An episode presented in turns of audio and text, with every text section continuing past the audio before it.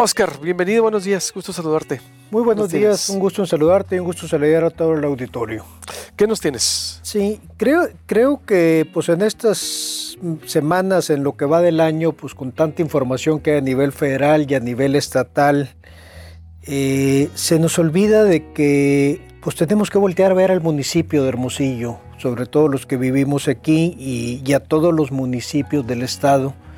porque al final del día la autoridad más cercana y la que tiene más impacto en la vida día a día de todos nosotros, pues es, es el municipio. Eh, y, en el caso de Hermosillo hay una serie de eventos que, vale la pena resaltar. Eh, la primera de ellas es, si tú recuerdas, el año pasado platicábamos de una pretensión de un incremento a la tarifa de agua, que era eh, una llamó la atención que el regidor David Figueroa salió, el entonces regidor David Figueroa salió a decir que era excesivo, terminó en un aumento del 7%, pero la otra parte que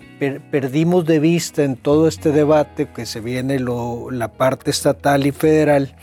es de que hay una apuesta importante del ayuntamiento en subir sus ingresos de libre disposición en casi una tercera parte.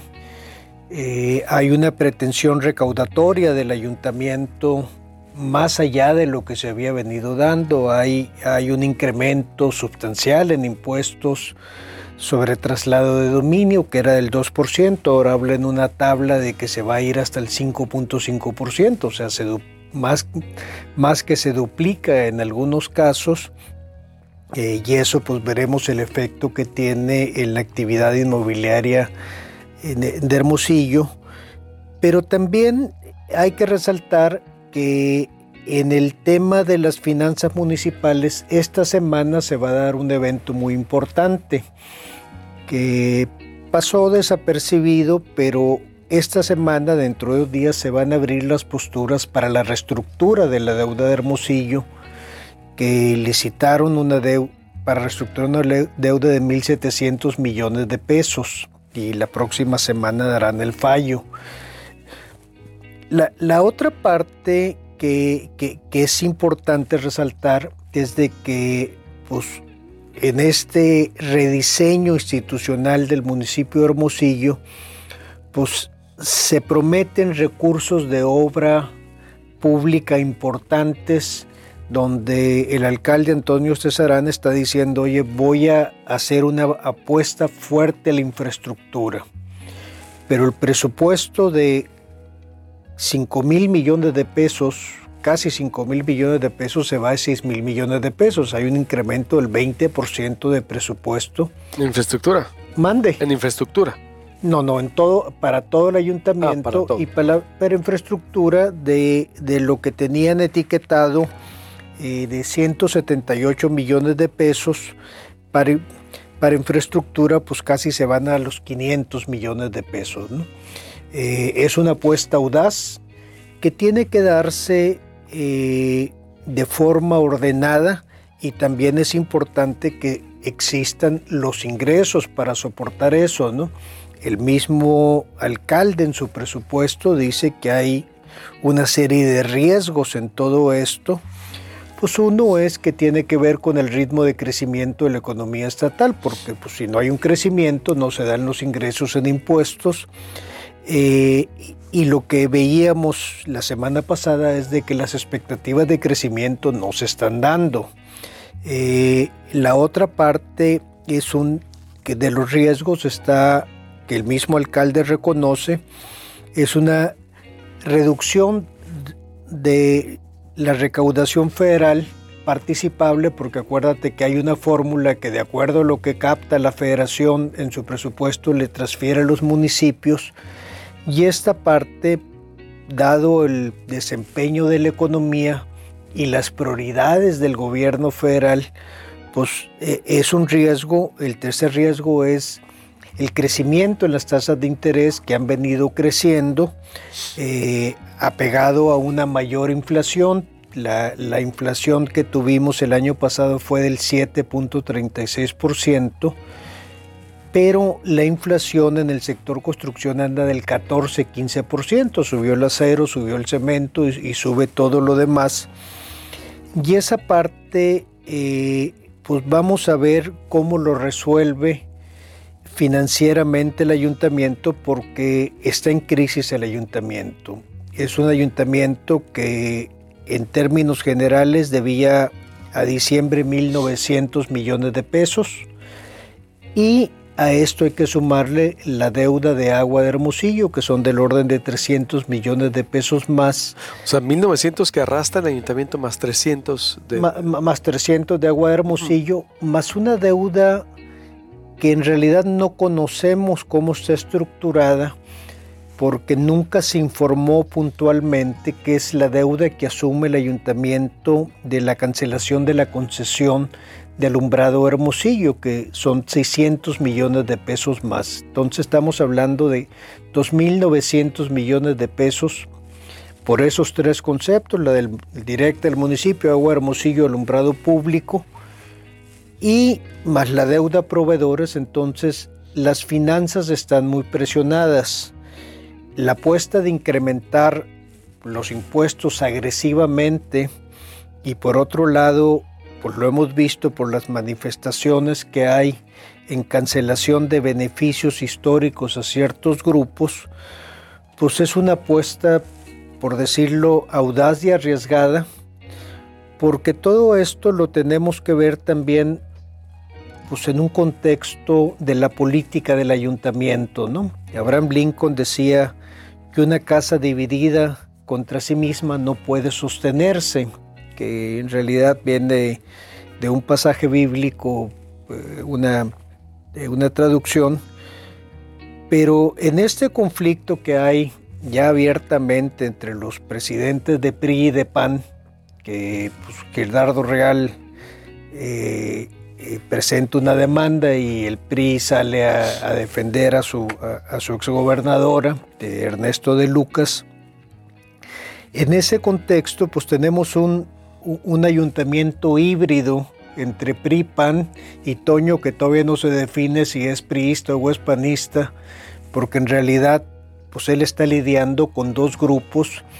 que parecería ser en la práctica por las manifestaciones que estamos viendo que no se están coordinando entre sí. Se dice mucho eso, no se habla exactamente, es decir, imagínate, tienes a un jefe de gabinete que fue también el secretario de comunicación o coordinador de comunicación con Eduardo Burs, eh, cercanísimo por supuesto al grupo de la gobernadora a través de su hermano. Eh, tienes a, gente muy marcada, exacto, con administraciones estatales de experiencia, ¿no? Vaya, eh, me, refiero, y, por su trayectoria y su biografía. Y tienes a panistas, exacto, de cepa, como un Chito Díaz, secretario del ayuntamiento, exdelegado de Conagua, ex precandidato a gobernador, eh, a una Madeleine eh, Bonafox también de las familias tradicionales del PAN en Hermosillo, eh, entre muchos, y ahí nos, un Güero Nieves también, un activo, activista panista, es decir, con muchos contrastes, una Flor Ayala, priista de Hueso Colorado, exactamente, son contrastes y mucho se ha dicho, muchísimo ha trascendido de ese choque que han tenido. Sí, sí, y, lo estamos viendo en las calles, ¿no? Lo estamos viendo en las calles de que no hay una coordinación impecable. Eh, vimos hace dos semanas que estaba tomado el Palacio Municipal por, por un tema de un reclamo muy legítimo de los pensionados que, no ha sido resuelto en el caso de, de los estímulos fiscales que hay para el, para el predial de adultos mayores, eh, aclarando que, que, que, 60, años no estar tan viejo, eh, pero eh, en realidad al generar este estímulo por valor de la casa, pues parecería ser de que el estímulo es en base al valor de la casa, no por un reconocimiento de que los adultos mayores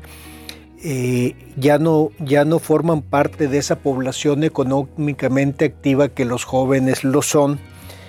Y la otra parte es de que en este caso del estímulo de adultos mayores, lo que era una fórmula automática, eh, se, se vuelve un trámite burocrático pesado y se vuelve un trámite donde tienen que ir a las oficinas de la tesorería y, y en realidad no están teniendo la capacidad de resolver todas las solicitudes de evaluación de si aplica o no el estímulo. Y esto es donde ves que el contraste la parte política o la parte de atención ciudadana choca con la parte de tesorería, con la parte de ese interés recaudatorio, porque el privilegio de los estímulos es por una razón, en el caso de, del predial de adultos mayores es por su actividad económica, no por el valor de la casa, y la parte política lo entiende muy bien, pero por otro lado dice necesitamos dinero y necesitamos montones de dinero porque queremos hacer toda esta obra. ¿Qué va a pasar entonces, Oscar? ¿En ¿Qué, este, ¿Qué riesgos ves hacia dónde irían si no, si no se atienden esas situaciones? ¿qué, riesgos veo? Veo un riesgo de que no se les dé su proyección de recaudación